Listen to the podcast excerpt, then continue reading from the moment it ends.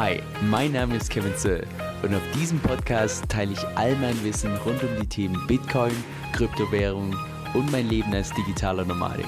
Viel Spaß dabei! Hi Leute, Kevin hier. So, das ist heute das allererste Monatsupdate zu meiner 10x Challenge bei KDeFi. Und jetzt für diejenigen, die relativ neu sind auf meinem Kanal, bei der 10x Challenge geht es darum, dass ich im Prinzip aus 10.000 Dollar 100.000 Dollar mache und das einfach durch monatliche Updates so ein Stück weit dokumentiere, was, wie ich das geschafft habe oder vielleicht auch nicht geschafft habe, also je nachdem, wie die, wo die Reise lang geht. Und das ist heute das allererste Monatsupdate. Das heißt, was wir uns heute konkret anschauen werden, ist erstens, wo ich aktuell stehe, zweitens, wie sich mein Portfolio geändert hat, weil ich habe da schon die ersten Änderungen vorgenommen, drittens, was mein konkreter Plan ist und dann viertens, einerseits eine lustige Story und natürlich gleichzeitig auch das Gewinnspiel, weil bei jedem Video zu einer 10x Challenge gibt es bei mir entsprechend noch ein Gewinnspiel. Das heißt, dranbleiben kann sich lohnen. So, lass uns auch direkt reinstarten. Also letzten Monat hatte ich ja ganz genau 10.000 Dollar entsprechend investiert. Mittlerweile stehen wir bei 1.286 Dollar. Das heißt, wir sind entsprechend nach unten gefallen, sind derzeit bei minus ungefähr 1.700 Dollar. Was auch nicht wirklich verwunderlich ist, weil die Gesamtmärkte gefallen sind. Also nicht nur der gesamte Kryptomarkt, sondern auch Aktienmarkt und so weiter. Also nachher nicht wirklich verwunderlich. Auch von der Aufteilung her hat sich in diesem Monat schon was geändert. Und zwar war es im letzten Monat so, dass ich ungefähr zwei Drittel von meinen Funds im Staking hatte mit DFI und ein Drittel waren verteilt auf zwei verschiedene Liquidity Pools, einmal mit Ethereum DFI und einmal mit Bitcoin DFI. Das habe ich jetzt mittlerweile geändert. Das heißt, wir haben immer noch so knapp zwei Drittel im Staking mit DFI, die habe ich nach wie vor mit drin. Allerdings habe ich jetzt ungefähr ein Drittel im Lending mit Ethereum. Jetzt, warum ich das gemacht habe, da kommen wir gleich noch drauf zu sprechen. Ich wurde auch beim letzten Video gefragt, wie viele von meinen DFI, die ich im Staking habe, denn tatsächlich eingefroren sind. Und das ist derzeit so, dass ich den mit Abstand größten Teil davon in zehn Jahresflüsse habe.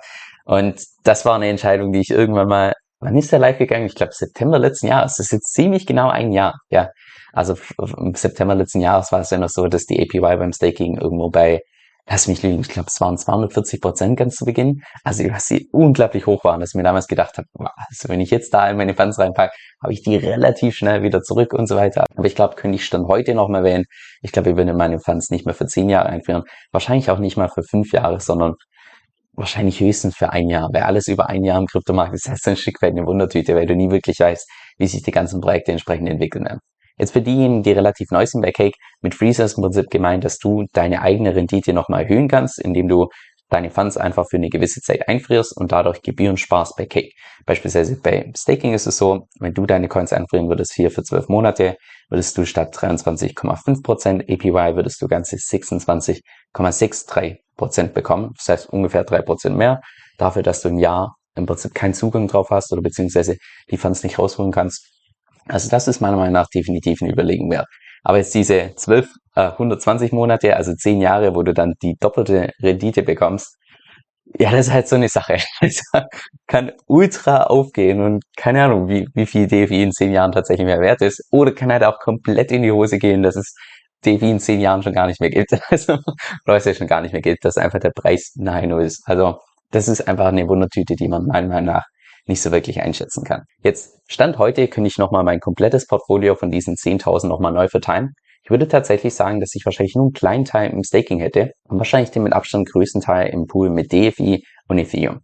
Jetzt warum und warum ich auch mein Portfolio geändert habe, da kommen wir gleich noch drauf. Lass uns zunächst mal meine Excel-Tabelle anschauen, weil wie du weißt, bin ich mehr so der Excel-Typ, dass ich einfach all meine Zahlen in meiner eigenen Tabelle habe, die ich individuell anpassen kann und so weiter.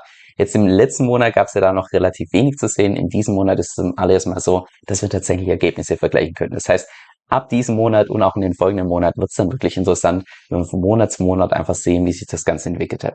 Also wie gesagt, meine Startbalance war ungefähr bei 10.000 Dollar. Aktuell sind wir bei 8.200 irgendwas. Das heißt derzeit ungefähr einen Verlust von 1.700 Dollar beziehungsweise 17 Prozent. So, der Cashflow vom letzten Monat waren in Summe ungefähr 274 Dollar, was schon cool ist. Also ich dachte irgendwie, dass es deutlich weniger ist, aber man überlegt, für 10.000, da bekomme ich monatlich 270 Dollar an Cashflow.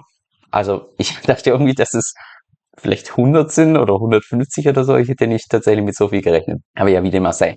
Derzeit das Portfolio, wie du siehst, der Staking-Anteil ist schon ein bisschen gesunken, weil ich da einen Teil davon umgetauscht habe in Ethereum.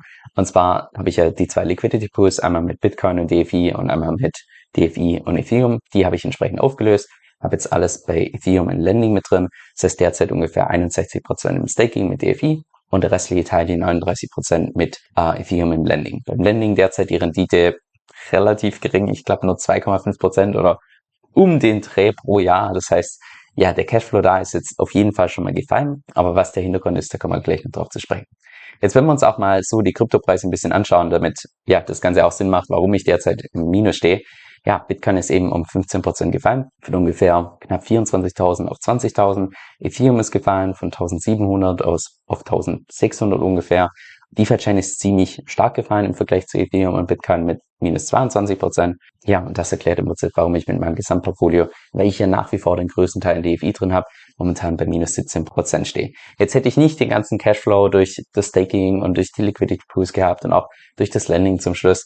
Ich glaube, dann wäre ich hier wahrscheinlich schon bei minus 20, minus, ja, einfach schon deutlich schlechter dran. Von daher, der Cashflow wirkt ja da immer so ein Stück weit entgegen. Allerdings kann er mal nicht kurzen Kursverlust von 20% abfedern, logischerweise. Jetzt ganz kurz, warum ich meine zwei verschiedenen Liquidity Pools aufgelöst habe. Und zwar war es so, dass ich erst im Nachhinein, als ich das Portfolio erstellt habe für meine 10x Challenge, dachte ich mir, naja, bei der Challenge geht es ja eigentlich darum, dass ich so schnell wie möglich die 10x schaffe. Das heißt, dass ich auch ganz bewusst so ein bisschen mehr Risiken eingehe, in der Hoffnung, dass ja einfach durch das erhöhte Risiko ich auch eine erhöhte Rendite habe. Genau deshalb dachte ich mir, wahrscheinlich ist der Bitcoin einfach für die Challenge jetzt nicht unbedingt so die beste Kryptowährung, weil ja klar, Bitcoin ist meiner Meinung nach so der absolute Safe Haven, so die Downside ist absolut begrenzt, aber dafür ist halt auch die Upside im Vergleich zu irgendwelchen Altcoins natürlich deutlich geringer. Immer noch hoch, also vor allem im Vergleich zu Aktien oder sonst was nicht falsch verstehen. Ich habe nach wie vor bei meinem Großteil im Portfolio den Großteil äh, entsprechend bei Bitcoin drin, aber halt für gerade so eine Challenge, wo es darum geht, wirklich ja, einfach erhöhtes Risiko, relativ schnell diese 10x zu schaffen, dachte ich mir, okay, Bitcoin ist wahrscheinlich da nicht die beste Wahl. Deshalb dachte ich, okay, ich löse den Pool mit Bitcoin auf jeden Fall auf. Was mache ich jetzt mit den Funds? Und dann war die nächste Entscheidung, wo ich mir überlegt habe, naja, ich könnte die jetzt umschichten in DFI und Ethereum. Dann dachte ich mir, hm, das war dann auch Anfang, äh, Anfang von August, das heißt äh, ganz zu Beginn, wo ich mir die Gedanken gemacht habe. Und da hat es schon angefangen, dass DFI in Bitcoin gemessen relativ stark nachgelassen hat.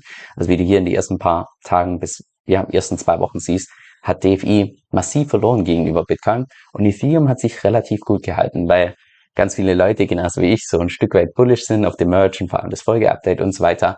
Deshalb dachte ich mir, hm, jetzt wird's ja auch bald, sobald äh, Ethereum von Proof of Work auf Proof of Stake jetzt ist, wird es ja auch Staking bei Ethereum entsprechend geben. Dann dachte ich mir, hm, das ist ja auch ein Service, den Cake entsprechend anbieten wird. Vielleicht macht Sinn, dass ich da einfach den kompletten Part jetzt umswitch in Ethereum. Einerseits in Hoffnung, dass, ja, okay, der Cashflow wahrscheinlich geringer ist, weil ich nicht mehr Liquidity Mining und so weiter bin, aber einfach, dass die Kursgewinne viel höher sind als den Cashflow, den ich da entsprechend bekommen kann. Und genau deshalb habe ich dann auch alles umgeswitcht von den zwei verschiedenen Liquidity Pools, alles gewechselt in Ethereum. Ich weiß auch nicht, warum man bei Cake selbst keine DFI umwandeln konnte in Ethereum. Also ich weiß nicht, ob das nur bei mir so ist oder ob das bei jedem so ist. Ich musste die tatsächlich erstmal an ähm, meine Light Wallet entsprechend senden, dort entsprechend umtauschen, dann wieder zurückschicken. Das war ein bisschen umständlich, sagen wir so, aber es hat funktioniert. Und dadurch habe ich jetzt im Prinzip einerseits die Position im Staking mit EFI und andererseits die Position mit Ethereum Lending, die nur darauf wartet, bis irgendwann mal hoffentlich das Staking bei Cake kommt, wo auch dann die Rendite deutlich besser sein sollte, sage ich mal. Also es wurde ja angekündigt, dass die Rendite so um die 6% sein sollte. Das heißt, es wäre mehr als das Zweifache, was ich derzeit habe.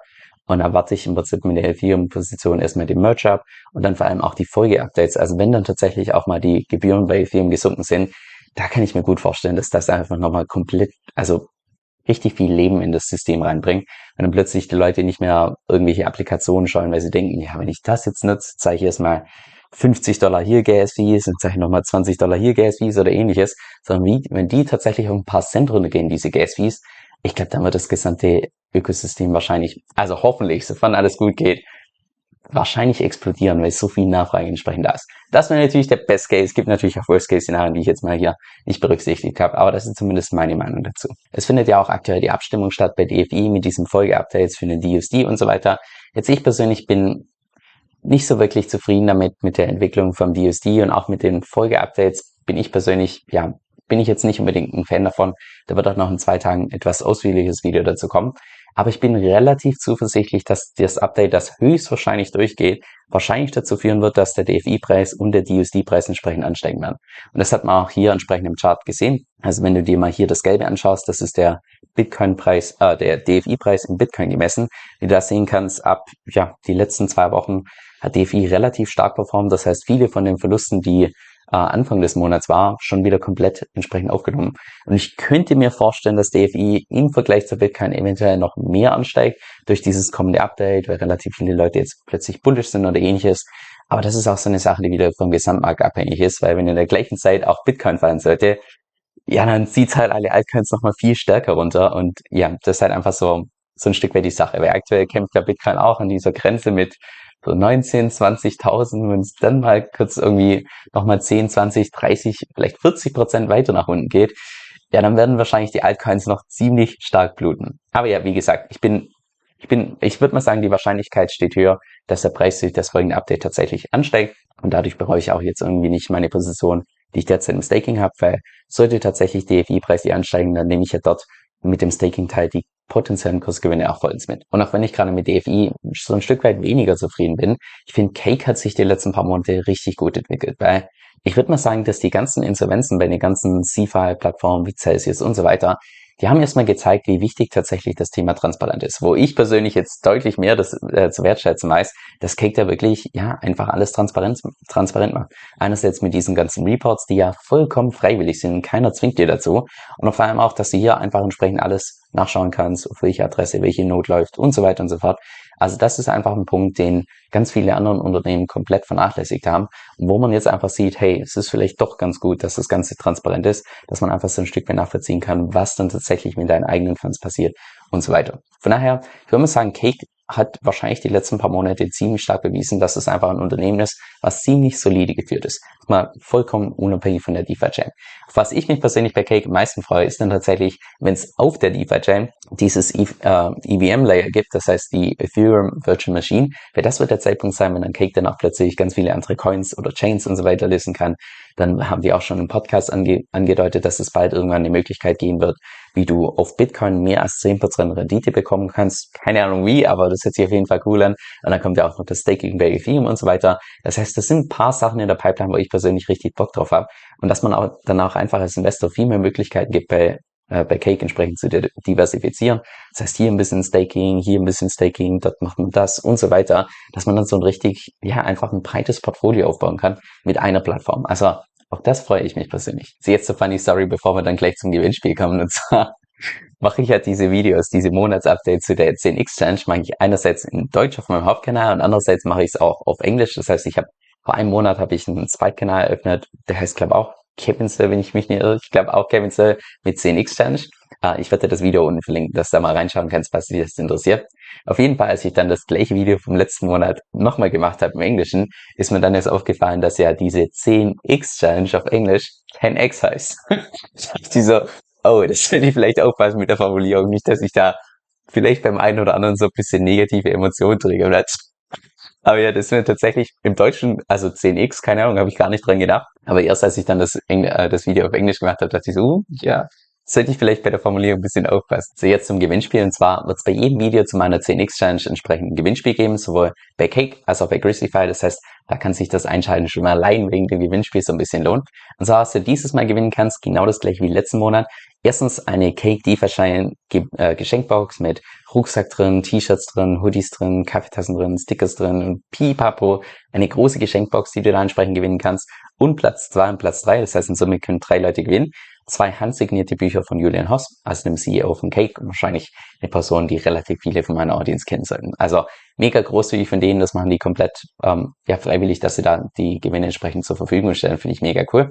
Jetzt, was du diesen Monat dafür tun musst, ist erstens das Video liken und zweitens einen Kommentar da lassen, wo du einerseits schreibst, was du persönlich an Cake cool findest und andererseits auch schreibst, was du an Cake weniger cool findest. Also gerade so was machen die derzeit schon gut und wo haben sie noch das Verbesserungspotenzial. Das würde mich mal persönlich interessieren. Jetzt wie ausführlich du das machst, ist vollkommen dir überlassen. Du kannst einfach nur ein paar Stichworte schreiben, du brauchst ja jetzt nicht irgendwie einen Roman oder ähnliches schreiben, das überlasse ich vollkommen dir. Und in einer Woche werde ich dann per Zufallsgenerator entsprechend drei verschiedene Gewinner ermitteln, wieder äh, per YouTube-Post entsprechend öffentlich posten, damit derjenige entsprechend seinen Gewinn bekommt. Das heißt, ja, ich bin gespannt, was du entsprechend für einen Kommentar da lassen wirst. Und so Leute, jetzt noch eine Empfehlung zum Schluss. Und zwar glaube ich, dass vielen nicht bewusst ist, dass ich nach wie vor mein Haupteinkommen über Webseiten verdiene, jetzt nicht irgendwie über YouTube oder ähnliches. Und das heißt im Prinzip vereinfacht gesagt, dass du Webseiten aufbaust, Besucher anziehst, dann die Webseiten monetarisierst und irgendwann kannst du diese Webseiten dann auch verkaufen. Jetzt, was mir persönlich daran gefällt, ist, dass du einfach komplett zeitlich und örtlich flexibel bist und kaum Kosten hast. Und vor allem auch die Einnahmen, die dadurch reinkommen, die kommen jeden einzelnen Monat. Das heißt, das Ganze ist super passiv. Jetzt, wenn du ebenfalls lernen willst, wie das Ganze funktioniert, habe ich vor kurzem auch selbst einen Online-Kurs dazu gemacht. Den kann ich dir wirklich ins Herz legen. Und zwar findest du den unter kevinsoe.com-3. Das ist K-E-V-I-N, also Kevin, S-O-E-L.com-3. Dieser Podcast stellt weder eine steuerrechtliche noch eine finanzielle Beratung dar. Das heißt, alle Informationen sind wirklich nur zu Informationszwecken bestimmt.